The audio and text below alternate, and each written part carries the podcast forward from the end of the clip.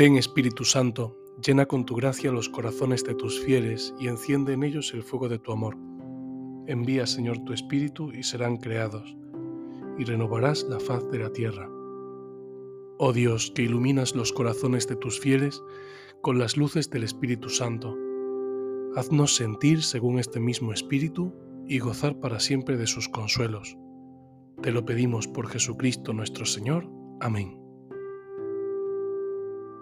Empezamos el miércoles de esta primera semana de la cuaresma y, le pedimos al Señor que entremos en su presencia para que Él imprima en nosotros un profundo deseo de conversión, que es lo que hoy nos predican las lecturas. La primera lectura es del libro de Jonás. Dice así, El Señor dirigió la palabra a Jonás, Ponte en marcha y ve a la gran ciudad de Nínive. Allí les anunciarás el mensaje que yo te comunicaré. Jonás se puso en marcha hacia Nínive, siguiendo la orden del Señor.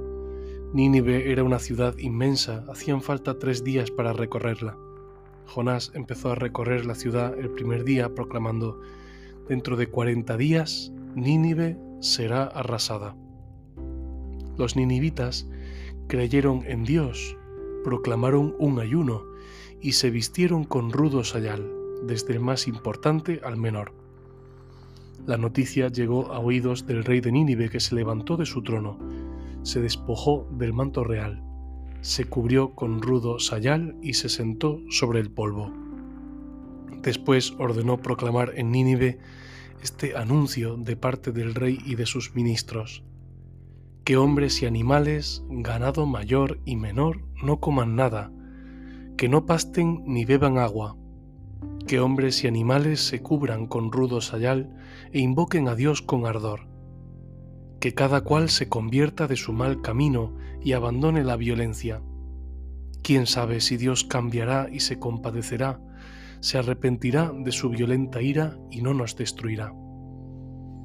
Vio Dios su comportamiento, cómo habían abandonado el mal camino y se arrepintió de la desgracia que había determinado enviarles, así que no la ejecutó en el Salmo como un eco de esta lectura, rezaremos el Salmo 50, un corazón quebrantado y humillado, oh Dios, tú no lo desprecias. Y en el Evangelio Jesús habla precisamente de esta historia del Antiguo Testamento. Dice así, en aquel tiempo la gente se apiñaba alrededor de Jesús y él se puso a decirles, esta generación es una generación perversa. Pide un signo, pero no se le dará más signo que el signo de Jonás.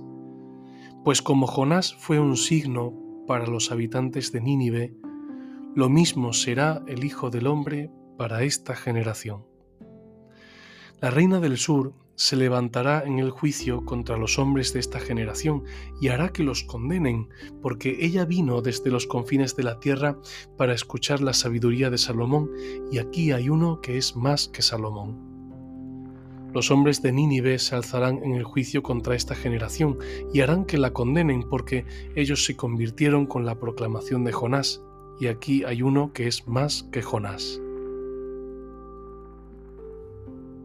Las lecturas de hoy, por tanto, nos introducen en la necesidad de la conversión. Jesús, desde el principio de su predicación, no oculta esto que es como una piedra, una piedra angular de su predicación. Así lo remiten los evangelistas, que él empezó su vida pública predicando convertíos, porque está cerca el reino de Dios. Por tanto, es una llamada del Señor que tenemos que escuchar.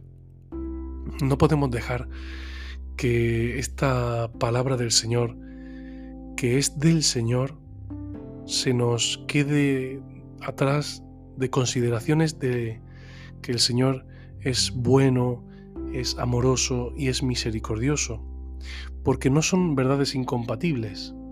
El Señor, porque es bueno, es misericordioso y es amoroso conmigo, quiere que yo cambie, me transforme, cambie de vida.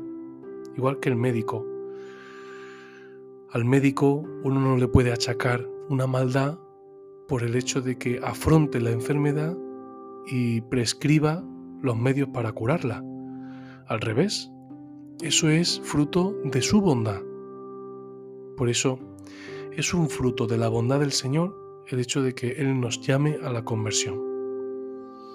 Fijémonos en el signo que nos quiere dar Jesús, porque Jesús dice, esta generación me está pidiendo un signo, pero no se le va a dar más signo que el del profeta Jonás. Si entramos un poco en, en este relato de Jonás, sabremos cuál es el signo que nos ha dejado Jesús, que sigue siendo actual. Y yo creo que esto es clave, porque el signo que nos da Jesús, para poder verlo, no necesitamos hacer arqueología, es decir, investigar en la historia del pueblo de Israel o de la fe del pueblo de Israel, sino que este signo se hace actual hoy a mi experiencia. Y ese es el signo que nosotros vamos a contemplar al final de esta cuaresma. Estamos preparándonos para este signo. Jonás es enviado a Nínive para que se conviertan de sus culpas. Y él siguiendo la orden del Señor, aunque hay un primer momento de resistencia, que ahí recordamos esa, escena, ¿no? Del cetáceo que se come a Jonás durante tres días, está en, el, en lo hondo del océano. También eso el Señor lo tomará como una, una profecía, un signo de lo que él también iba a vivir. La cuestión es que Jonás se lanza a Nínive, entonces les anuncia esta, esta palabra de conversión, les invita a la conversión. Lo primero es cómo, el, cómo Jonás anuncia la conversión, lo hace recorriendo toda la ciudad. Hacían falta, dice la lectura, tres días para recorrerla. Estos tres días que recorre, en los que recorre Jonás esta ciudad me hacen pensar en esos tres días en los que el Señor se ha levantado como un signo para todas las naciones. Es el gran misterio de la pasión, muerte y resurrección del Señor, en el que ahora nos detendremos. La cuestión es que estos tres días que Jonás dedica a la predicación, allí recorriendo toda la ciudad, al final dan un resultado y es que los ninivitas creyeron en Dios y se convirtieron, decidieron, incluso el rey, que para nosotros es como un prototipo, hoy el rey de Nínive se nos convierte como en un modelo para todos nosotros. Dice que la noticia llegó a oídos del rey de Nínive. Esto es lo primero.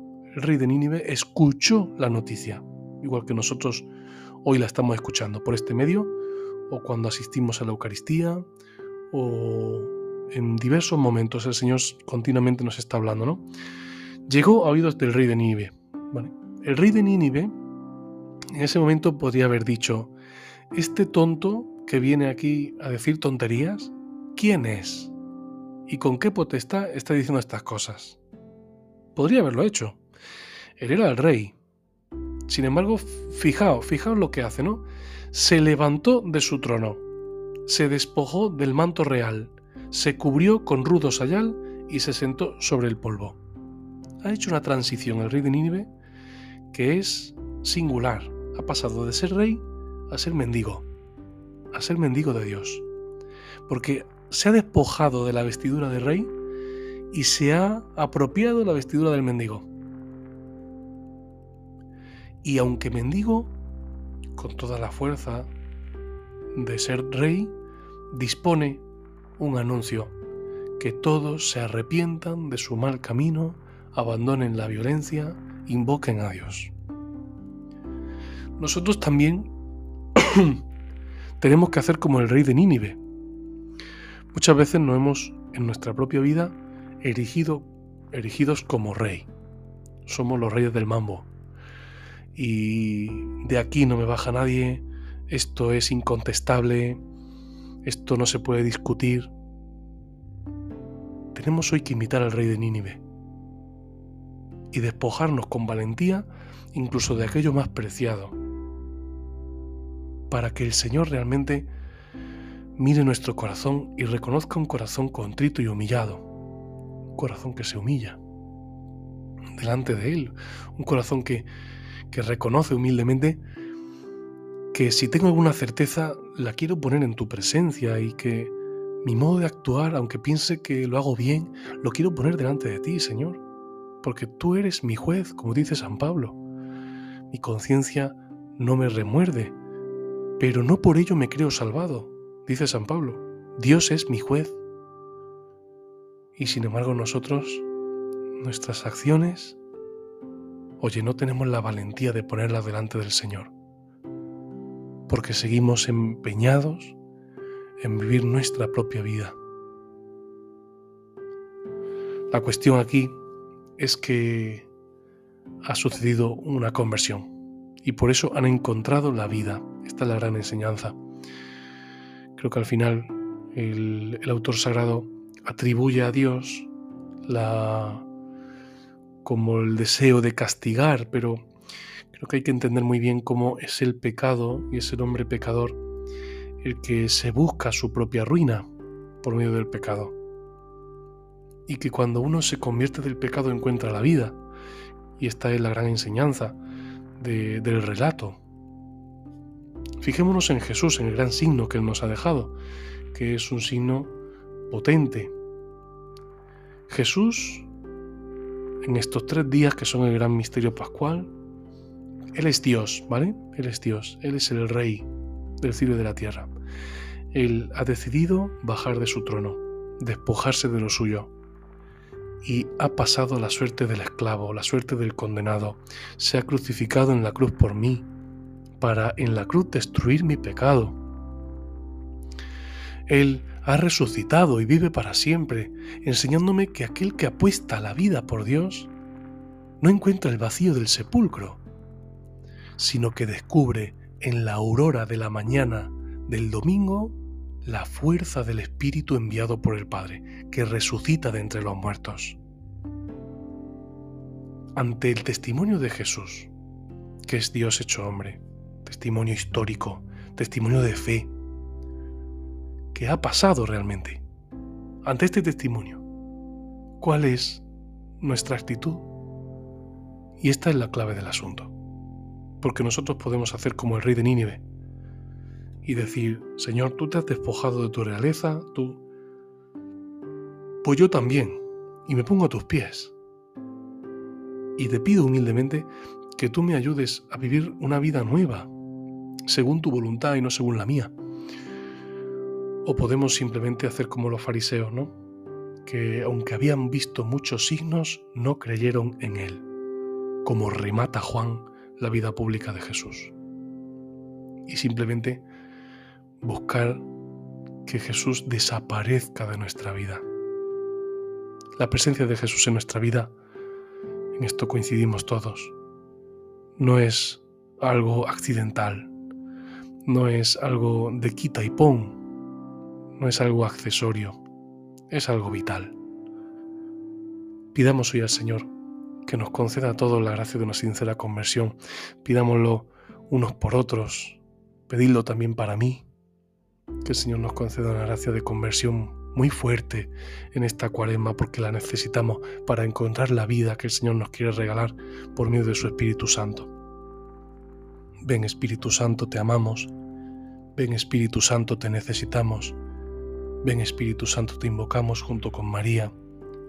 Oh Señora mía, oh Madre mía, yo me entrego del todo a ti, y en prueba de mi filial afecto te ofrezco en este día mis ojos, mis oídos, mi lengua y mi corazón, en una palabra todo mi ser, ya que soy todo tuyo, oh Madre de bondad, guardadme y defendedme como cosa y posesión vuestra. Amén.